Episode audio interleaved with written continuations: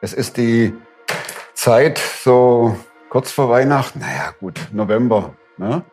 Aber das sind so die Monate oder die Wochen, wo es für uns alle wieder etwas klamm wird finanziell und wie jedes Jahr äh, wieder die Bitte an euch, ob ihr nicht uns auch fürs nächste Jahr unterstützen könnt, finanziell. Ah, vor zwei Jahren baten wir um viel Geld. 60.000 Euro. Und das Riesenwunder passierte, es kamen genau, sogar 62.000 Euro waren das. Ähm, Im vergangenen Jahr baten wir euch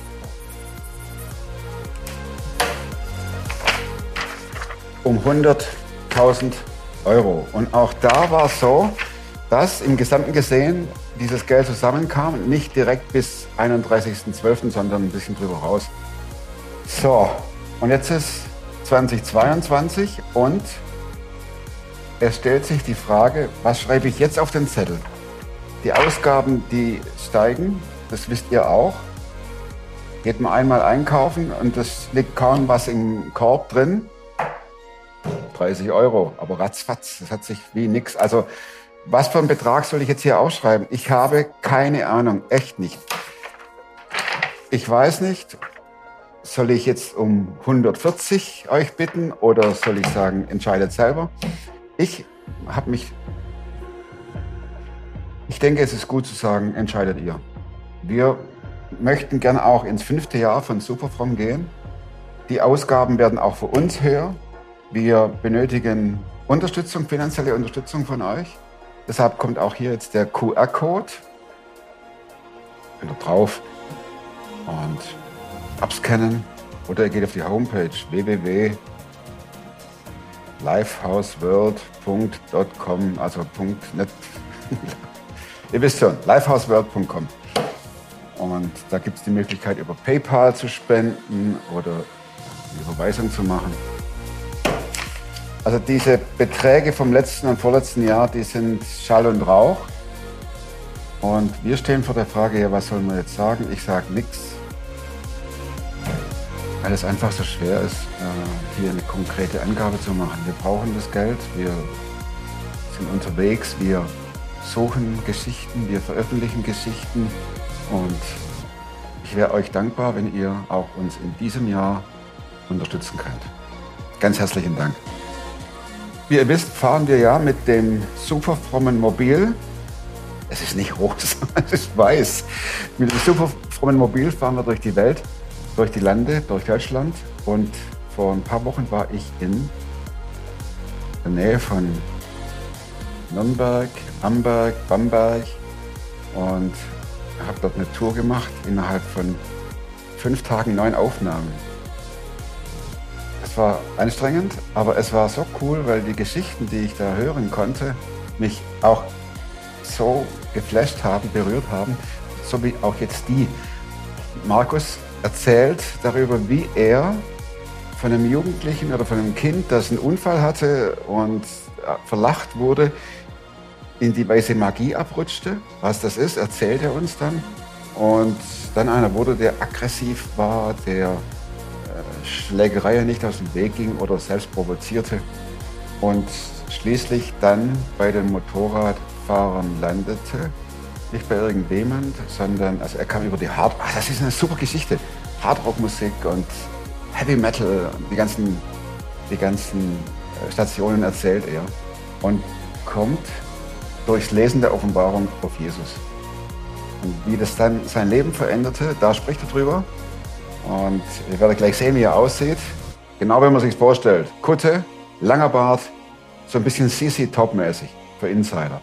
Ich wünsche euch wirklich beim Zuhören, dass ihr, wie ich, damals bei der Erstaufnahme an seinen Lippen hängt und staunt, wie sein Leben sich verändert hat. Klar bin ich einer, der gescheitert ist. Ich weiß nicht mal, was da läuft und was es ist. Ich bin in der Hinsicht im Moment ein bisschen privilegiert. Podcast mit Thomas Mayer. Natürlich denkst du dir dann erstmal, ja gut, der hat auch keine Ahnung. was weiß ich. studiert noch Medizin. Ja. Leidet Ich hatte im Bett, hat eigentlich ein Hund draufgeschlagen. Egal wie abgedreht das war. Markus, äh, dann müssen wir doch kurz mal, da müssen wir noch kurz mal hier rüber. Du kommst gerade aus Rotterdam, sagst du. Was war denn in Rotterdam? In Rotterdam war eine Aufbauveranstaltung für Christen, damit sie rausgehen und Menschen für Jesus gewinnen. Äh, Das nennt sich Awakening Europe, wurde 2015 zum ersten Mal durchgeführt in Nürnberg. Und äh, wir haben dort angefangen, Security zu machen, über irgendwelche Connections da reingekommen und durften dann dort dienen als Payback für die christliche Szene. Wir haben so viel Unterstützung von Menschen, die für uns beten, die um uns wissen, dass wir rausgehen können. Und da wollten wir der Christen halt was zurückschicken und haben sagen, hey, wenn andere Clubs Security machen können, dann können wir das schon lange, weil wir haben auch noch einen Heiligen Geist dabei. Security, äh, muss man das oder ist, muss, war da im Vorfeld irgendwie eine Ankündigung, dass es gestört wird oder Nee, eigentlich, so, eigentlich nicht. Also Happening. Störungen gibt es eigentlich weniger. Wir hatten mal im Land, einem Land ein bisschen Probleme. Da gab es äh, entsprechende Briefe und E-Mails etc. Aber normalerweise geht es hauptsächlich darum, ähm, auch die Sprecher vor den Christen zu schützen. was heißt das? Ähm, weil manche Leute meinen, es gibt Wichtigeres wie Jesus. Und meinen, die Sprecher sind das und sie müssen die berühren, sie müssen mit denen reden und sie müssen an die rankommen. Und nur die Ach, dürfen und da steht ihr da hin und, Und äh, dann stehen wir uns hin und dann sagen die, das war's. Peace on Earth. ja, ja. Und lächeln die dann weg. Ah, okay. Und äh, für die Leute ist natürlich auch eine unheimliche Beru Beruhigung, weil wie wir in die Clubs reingehen und Frieden mitbringen, bringen wir natürlich auch auf so eine Veranstaltung Frieden mit. Und die Leute freuen sich, wenn sie uns sehen und fühlen sich geborgen und sehen, hey, da wach- wacht einer auf uns und passt auf uns auf. Und wenn ihr dann auf euren äh, Motorrädern kommt, geht da kein Geraune durch die Menge, oh, jetzt kommen die. Sagen wir so, wir haben schon einen materialischen Eindruck, wenn wir da einlaufen mit Kutte, weil das ist ja eins der Dinge, die wir machen. Wir machen den Dienst mit Kutte, ähm, weil ganz klar für uns wichtig ist, was draufsteht. Ambassadors for Jesus Christ Motorcycle Ministry. Also 2. Korinther 5, Vers 20. Wir sind Botschafter in Christi Stadt.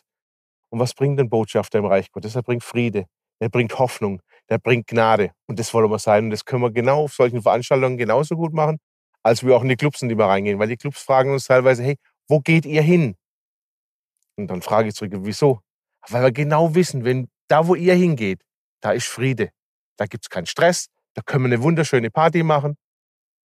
Tja, irgendwo nehmen wir dann doch immer wieder den Friede Christi mit und tragen das rein, ohne dass wir irgendein Wort sagen dazu. Also aufgrund eurer Labels, die ihr da ähm, aufgedruckt habt oder aufgenäht habt und aufgrund eures Strahlens ist klar, ihr seid ein christlicher Motorclub. Wir sind bewusst kein MC, also kein Motorradclub, weil ein MC hat einfach die Thematik, ich sage irgendeinem Member morgen früh um 8 in Hamburg im Hauptbahnhof. Und das funktioniert im Christsein nicht. Ähm, ich habe keine, als Deutschlandpräsident, als Europapräsident, habe ich keine, kein Recht, einem zu sagen, du musst jetzt das und das machen. Du bist Europapräsident Ich bin da auch noch Europapräsident. davon. und ich, und ich darf mit dir reden. Markus, ist der Hammer, oder? Ja, so nennt man mich, Hammer. Ja, mein Spitzname ist Hammer. Ach, guck mal. Hat aber damit was zu tun, dass es die deutsche, Über oder die Lata deutsche Übersetzung meines lateinischen Namens ist. Okay. Es darf jeder raten, wie mein Name, wie mein Name normalerweise heißt, die das nicht wissen. Schickt mir eine E-Mail, hammer at ambassadorsmm.de. Wenn ihr richtig geraten habt, schicke ich euch was zurück. T-Shirt. Zum Beispiel. Ja, will ich aber auch eins. Ja, das können wir machen. XXL. Nur zwei XL? Ja. ja Okay. Klar. Fränkische Kost. Ist okay. Gab es ein Leben vor dem Präsidenten Hammer? Es gab ein, ein christliches Leben oder ja, ein Christsein-Leben vorher und es gab aber auch ein ganz anderes Leben vorher. Ich würde gern das ganz andere Leben hören. Das ganz andere Leben war kein Leben, wo ich sage, ich will da wieder zurück.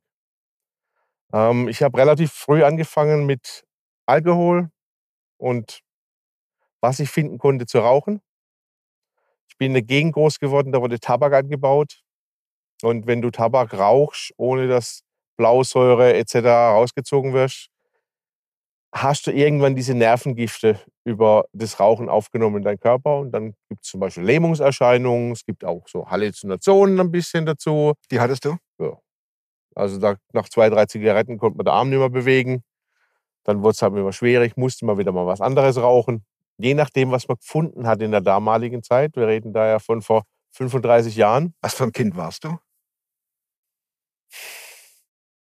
Ich habe einen älterer Bruder, ähm, der behauptet, ich schaffe alles kaputt zu machen. Okay. Also er hat zum Beispiel, das trägt er mir heute noch nach über 40 Jahre nach, er hat ein, ein ähm, Modellbauflugzeug zusammengeklebt im, im Urlaub. Wir kommen heim und er stellt es in den Sessel.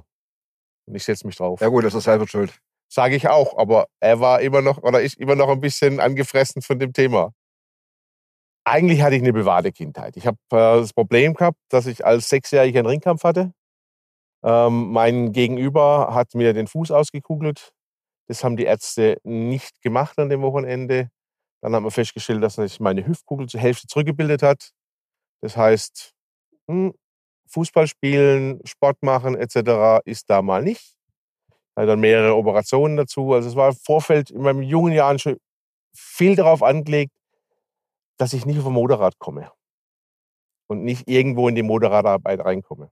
Wolltest du gern Motorrad fahren? Ich habe mit elf angefangen, Motorrad zu fahren. Das heißt, ich bin nicht aber, dass ich jeden Tag Motorrad gefahren bin, sondern da habe ich angefangen zu lernen und dann, je nachdem, wie man Zeit hatte, die Möglichkeit hatte, Kumpels hatte, ist mal Motorrad gefahren. Was hat dich daran fasziniert? Die Freiheit. Man konnte überall hin und konnte Dinge sehen und durchfahren und angucken, die man sonst nicht sieht auf der Straße. Und wenn du immer derjenige bist, der eh keinen Sport machen konnte und nicht viel unterwegs sein konnte, dann warst du mit dem Motorrad wieder frei. Bin Ja. auch zum Abholen von meinem Motorradführerschein damals mit 18, dann ist mit dem Motorrad zum Landratsamt gefahren. Die Dame hat dann gefragt, ob ich mit dem Motorrad gekommen bin. Dann gesagt, ja klar, ich hole dir meinen Führerschein. Sie meinte, das darfst du aber nicht. Ich gesagt, ja und? Ich wollte Motorrad fahren. Und habe dann Mhm.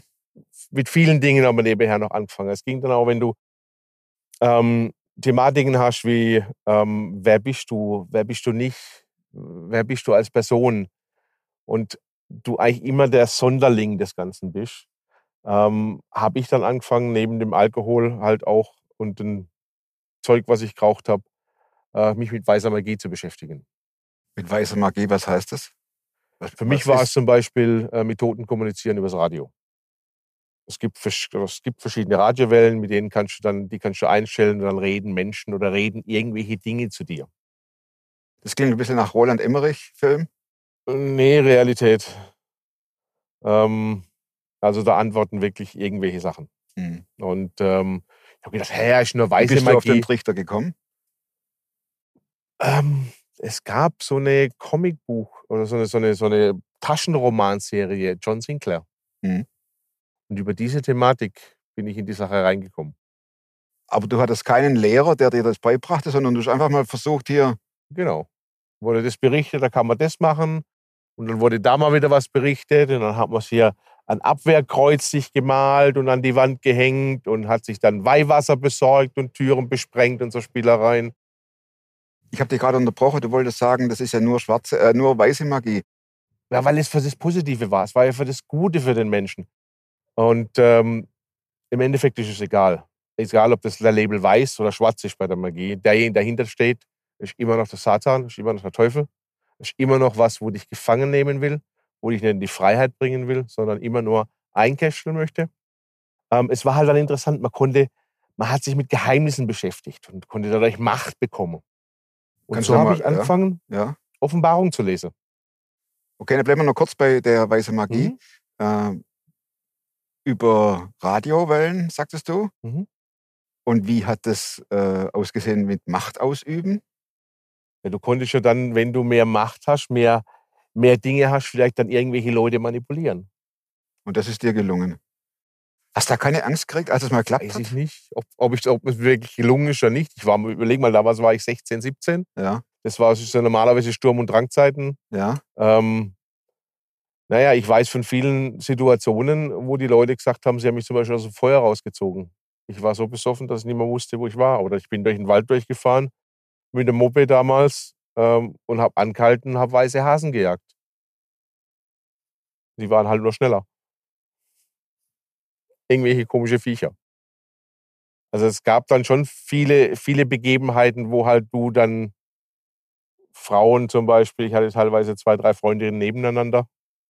Keine gute Idee, ist nur Stress. Was für einen Ruf hattest du denn bei deinen Kumpels? Der Durchgeknallte, oder?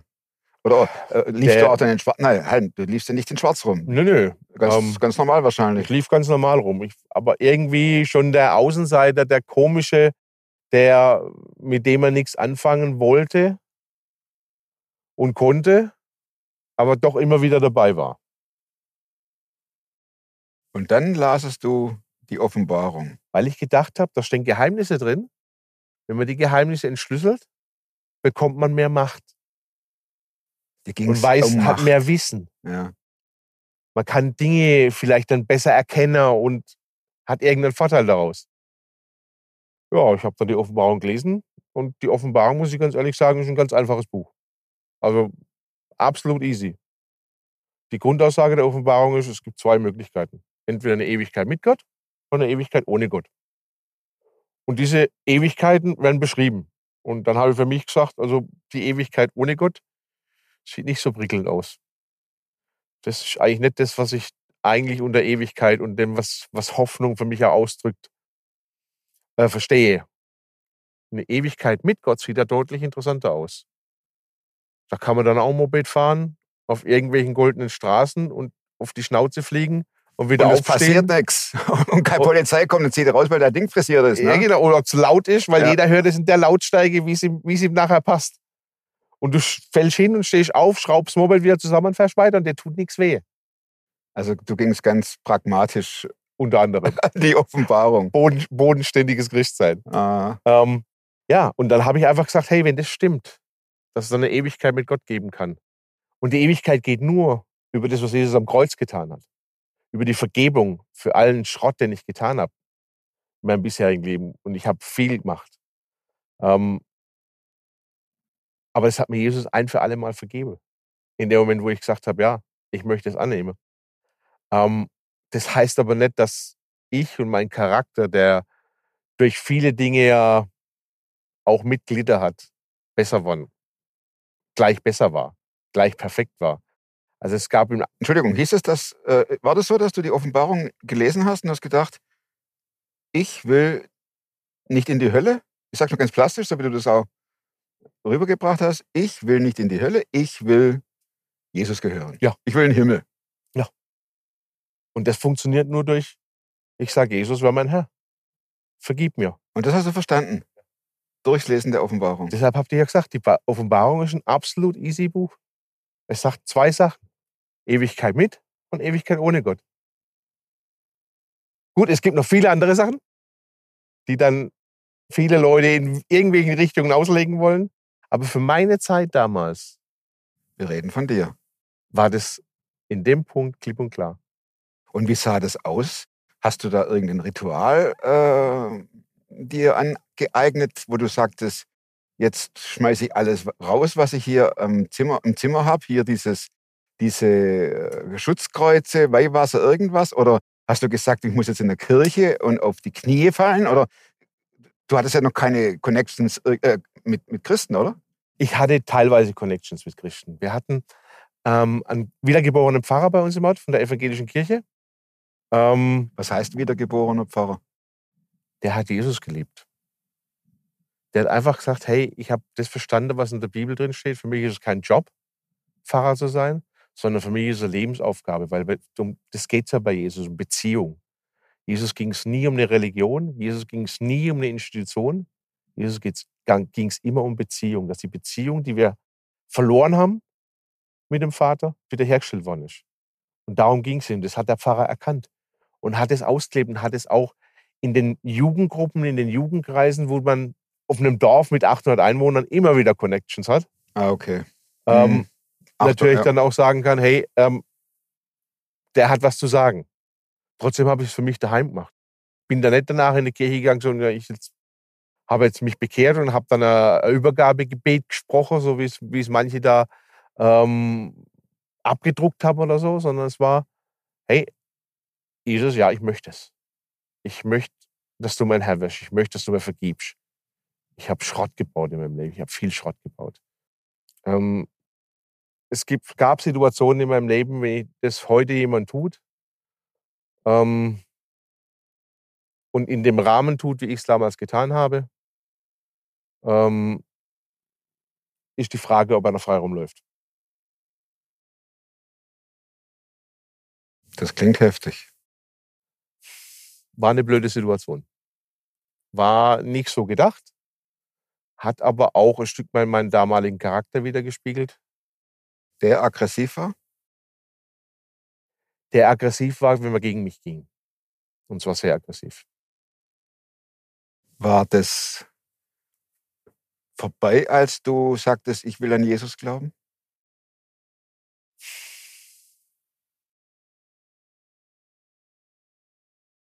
Eine gute Frage. Ähm, ich glaube nicht, dass es ganz vorbei war. Ähm, Christian ist ein Prozess für mich gewesen, der sich über Jahre hinweg gezogen hat. Ähm, ich hatte damals, ja, schon das Verständnis, Leute mal kurz durch die Wand durchzudrücken, wenn es sein muss. Ich war jetzt nicht der große Aggressive, der mit solchen Muskeln rumgelaufen ist. Aber wenn mir was gegen Keks ging, ging mir was in den Keks. Und dann war alles, was man hatte an irgendwelchen Geräten, auch nutzbar. Und dann kommt der Jähzornige zu Jesus. Mhm. Und dann verändert er sich. Und dann fängt er an, sich in christlichen Kreisen zu bewegen, fängt an, Schlagzeug zu spielen, damit er seine Aggressionen auch ein bisschen in den Griff bekommt. Landet dann beim christlichen Heavy Metal, landet beim Heavy Metal, weil er das vorher auch schon gehört hat. Also ich habe angefangen mit Judas Priest, Accept, solchen Bands und habe dann 1986, 87 eine christliche White Metal Band gegründet. Dann war die Musikzeit zu Ende und dann kam die Motorradzeit. Ich habe dann 92 geheiratet und wir sind äh, 95 in die USA gezogen, sind zu Jesus People gegangen. Also Glenn Kaiser sagt vielleicht was dem einen oder anderen. Resurrection Band. Resurrection Band. Mhm. Mit dem Hintergrund, wir müssen leben lernen. Und in einer Community mit 450 Leuten, die von sich behaupten, sie sind Christen, lernst du unheimlich viel. Und dann kam er nach Deutschland und- äh, in welchem Rahmen habt ihr das angewandt? Im Prinzip haben wir dann angefangen, ähm, uns auch ein Stück weit wieder selbst zu finden. Wer, wer sind wir denn eigentlich? Was wollen wir denn tun? Wir haben- waren dann viel bei uns in der Gemeinde unterwegs, haben viel im Lobpreisteam gemacht. Haben wir dann irgendwie irgendwo festgestellt, irgendwas passt nicht. Wir waren, haben damals in der Nähe von Stuttgart gewohnt, haben dann festgestellt, irgendwie die Zeit für uns ist da zu Ende. Irgendwie die Freundschaften brechen, die Leute ziehen weg. Haben dann eine Gemeinde in Lichtenfels gefunden, waren dann lange dort. Und ich saß dann Mitte Juni 2002. Tja, ich saß da auf der Gartenbank, kriegte einen Anruf Samstagmittags um drei. Und er fragt mich aus dem Blauen raus: Sag mal, Markus, hast du dein Motorrad noch? Ich sag, klar, mein Motorrad noch.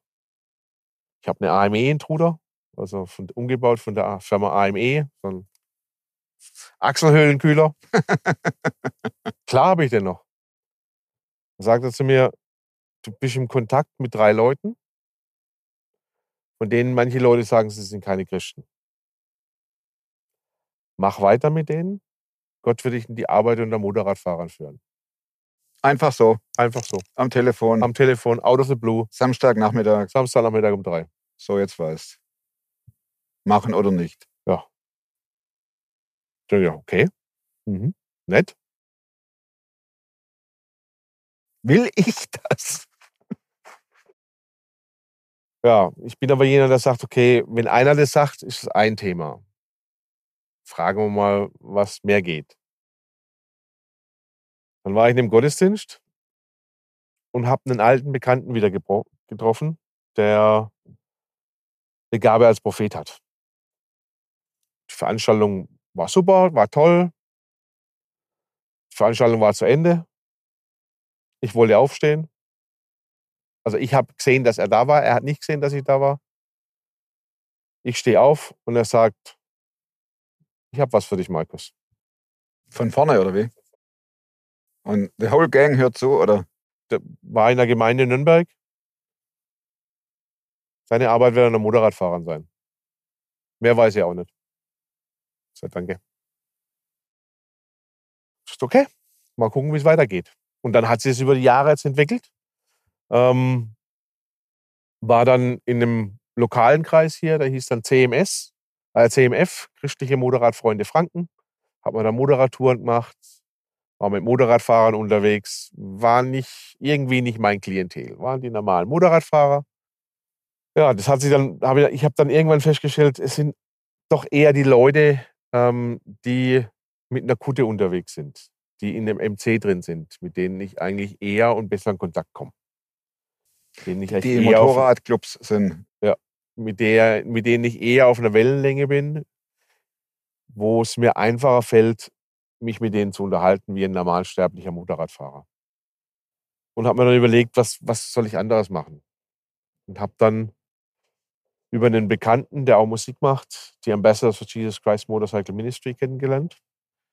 Und jedes Jahr im äh, November gibt es in Texas, in der Nähe von Houston, die sogenannte Lone Star Rally. So eine kleine Motorradrallye, da kommen so 450.000 Leute, Klein. klein. Sturgis hat über eine Million, deshalb klein. Aber es ist die größte in einer Stadt Motorcycle Rally. Ich sag, ich fahre da mit, bin darüber geflogen 2013 und habe mir die Leidenschaft darüber angeguckt. Ähm, Hollywood Joe, der Gründer, war Präsident eines der weltweit bekanntesten 1%er Clubs in Houston. Hat Jesus gefunden. Und hat einen Lebensstil gelebt, der ganz anders war, wie, wie, wie ich vieles aus Leidenschaft kennengelernt habe. Und hat genau den Punkt getroffen, wo ich gesagt habe, wow, das ist eine Leidenschaft, die von Herzen läuft. Das ist eine Leidenschaft, die nicht diktatorisch unterwegs ist, sondern die den Menschen die Freiheit gibt. Wir Wie sieht das aber ganz konkret aus, Markus? Ähm, geht ihr jetzt in Clubs und pflegt Freundschaften und sucht Gespräche oder wie, welche, welche Ausrichtung habt ihr? wir gehen in die Clubs, machen Freundschaftsevangelisation. Wir gehen in die Clubs, wir werden eingeladen von denen, die wollen, dass wir auf ihre Partys kommen. Also auch die, auch die, die negativen solche Größen wie Hells Angels oder äh, Ja. Die freuen sich, wenn wir kommen. Zum einen mal, weil wir Frieden bringen. Ähm, zum anderen mal ähm, ein Supporterclub eines großen Einprozenters äh, lädt mich regelmäßig ein, dort zu predigen. Die was wollen heißt zum Beispiel eines Einprozenters. Oh, Hollister, 1900, uff, irgendwann um die- in den 20ern, hat die AMA, die American Motorcycle Association, eine Party gefeiert. Die haben sich getroffen mit knappe 100.000 Leuten, 100.000 Motorradfahrern damals schon. Das ist leider etwas eskaliert. Ähm, die Leute haben zu viel Alkohol gemacht, haben dann, manche Leute haben dann angefangen zu randalieren. Ähm, Geschwindigkeitsübertretungen, Sachbeschädigungen, Prügeleien. Und äh, daraufhin hat der ähm, Präsident der AMA gesagt, das waren ja nicht alle. Das war ja nur ein Prozent der Leute. Mhm. Daher kommt der Spruch ein Prozenter.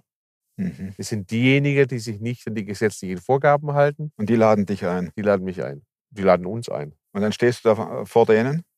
Und dann umarmen wir uns. Und in dem Moment, wo ich so umarme, segne ich sie. Ich habe Gott mal gefragt, hey, wie kann ich mehr Input auf die Leute bringen? Wie kann ich ihnen was von dir einfach mitgeben?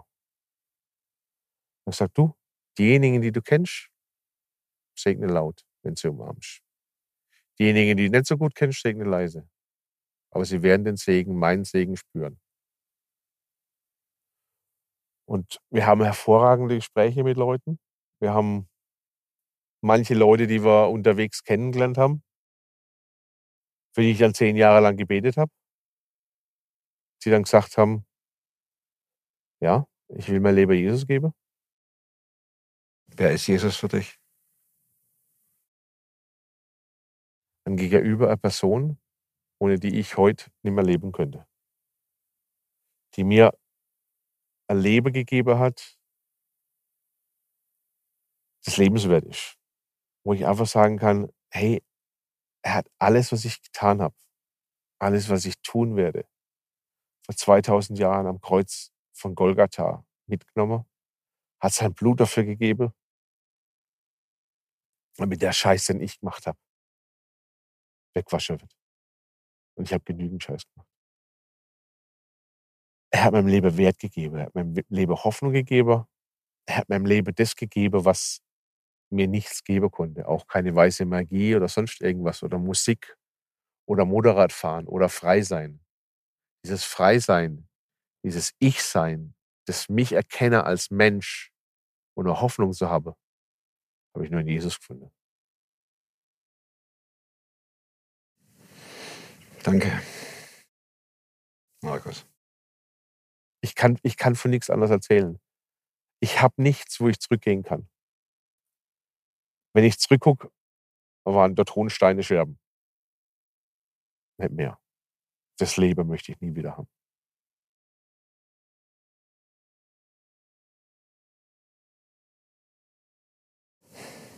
Das ist ein schönes Schlusswort. Eine gute Überleitung zu meinen letzten vier Fragen, Markus. Darf ich die noch stellen? Klar. Gibt es ein Buch, das du nicht nur einmal gelesen hast? Ja. Da liegen wir einige, ich sehe es ja hier unten.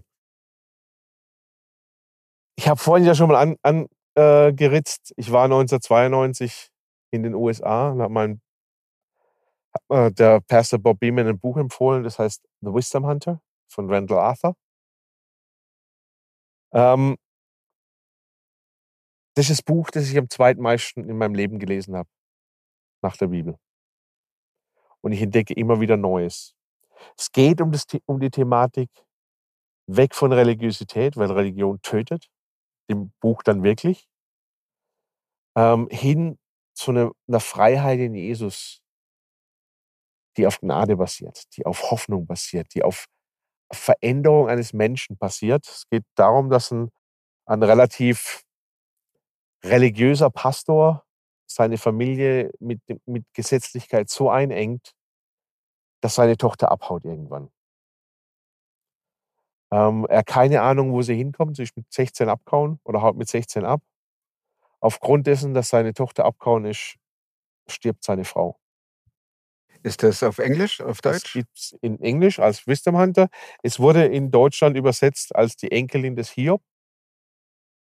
Ähm, gibt es leider nicht mehr offiziell zu kaufen. Es gibt noch Restbestände bei verschiedenen Buchdingern zu kaufen. Hm. Ähm, Wäre natürlich mal die Frage, ob Gerd das nochmal neu, noch, noch mal neu auflegen würde. Vielleicht gucken sie gerade zufällig zu. Wäre natürlich auch eine Idee. Also, wenn ihr ein gutes Buch auflegen wollt, tut das. Zeitlos. Die, die Mutter, also die, seine Frau stirbt darüber.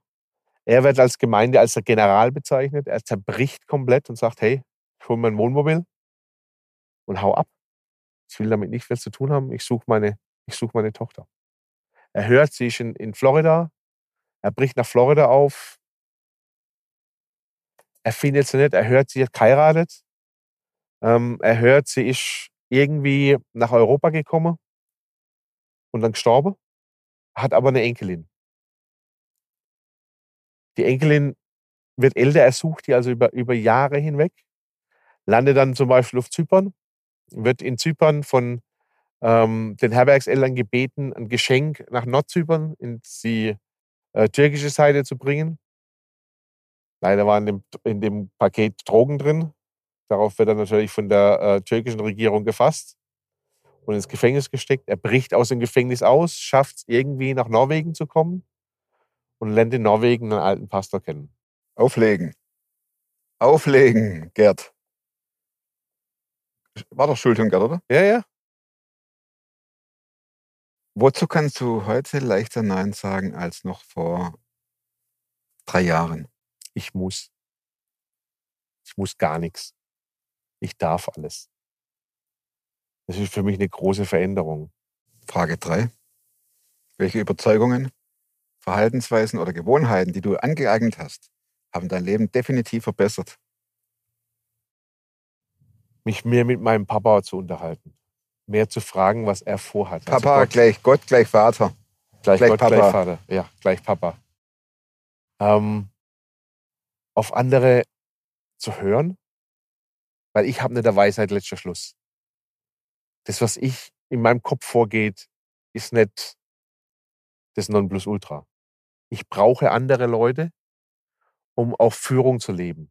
Wir Mhm. haben in der Ambassadors eine klare Führungsstrategie. Es gibt einen Deutschlandpräsident, es gibt einen Vicepräsident, es gibt einen Secretary und es gibt noch zwei ähm, Mitglieder im Board auf der deutschen Seite. Aber wir haben zudem noch ein Extended Board, wo Leute drin sitzen, die nicht bei uns im Ministry sind, aber die reinreden dürfen, die uns schützen dürfen, die uns unterstützen dürfen in der Arbeit da drin. Und das ist das, wo ich festgestellt habe, das befreit mich in meiner Leiterschaft. Weil ich Leute habe, wo ich weiß, sie hören auf Gott und sie wollen uns helfen. Letzte Frage. Plakatfrage. Was kommt drauf? Irgendwo Nürnberg oder wo viel dran vorbeifahren. Jesus, mein Gott, liebt dich. Das ist das, wo ich, wo, auch wenn zurückkommen vom Awakening, ähm, die Kernbotschaft. Jesus liebt Menschen. Wir hatten in äh, Wien eine Situation, dass wir als Security zu langsam waren. Oder ich als Security zu langsam. Und eine Person es geschafft hat, auf die Bühne zu klettern. Oder zu springen. Hat zwei Sätze dazu gebraucht und den Redner zu umarmen. Dieses Mal, wo wir jetzt in, in Rotterdam waren, ging auch einer über die Palisade drüber. Voll mit arabischen Tattoos. Wenn du in seine Augen reingeguckt hast, komplette Dunkelheit, komplett schwarz. Kraft, wie wenn er einfach alles einreißen wollte. Ich habe ihn in den Arm genommen und gesagt, Jesus liebt dich. Jesus ist Gott und er liebt. Und du hast gesehen, wie das sich verändert. Du wirklich, ich habe zugeguckt, wie das äußere Erscheinungsbild eines Menschen sich ändert. Wie Hoffnung in ihn reingekommen ist, wo er wiederholt hat, dass Jesus Gott ist. Dass Jesus ihm vergeben hat. Wir laufen dann mit ihm weg von der Bühne und plötzlich bleibt er stehen und sagt, hier sind Menschen um mich herum. Ich liebe diese Menschen. Ich kenne die nicht, weil sie mich lieben. Du hast innerhalb von zehn Minuten einen Mensch, der voll war mit Hass und Ablehnung und Gewalt, hat sich verändert, weil Gott gekommen ist und ihm seine Liebe gezeigt hat und seine Vergebung gezeigt hat. Und deshalb sage ich, Jesus, dein Gott, er liebt dich. Diese Liebe verändert. Diese Liebe hat den Kotzbrucker wie mich verändert. Die Liebe hat den Typ verändert. Die Liebe kann jeden verändern. Es gibt keine Limitations für die Liebe, die Jesus gegeben hat.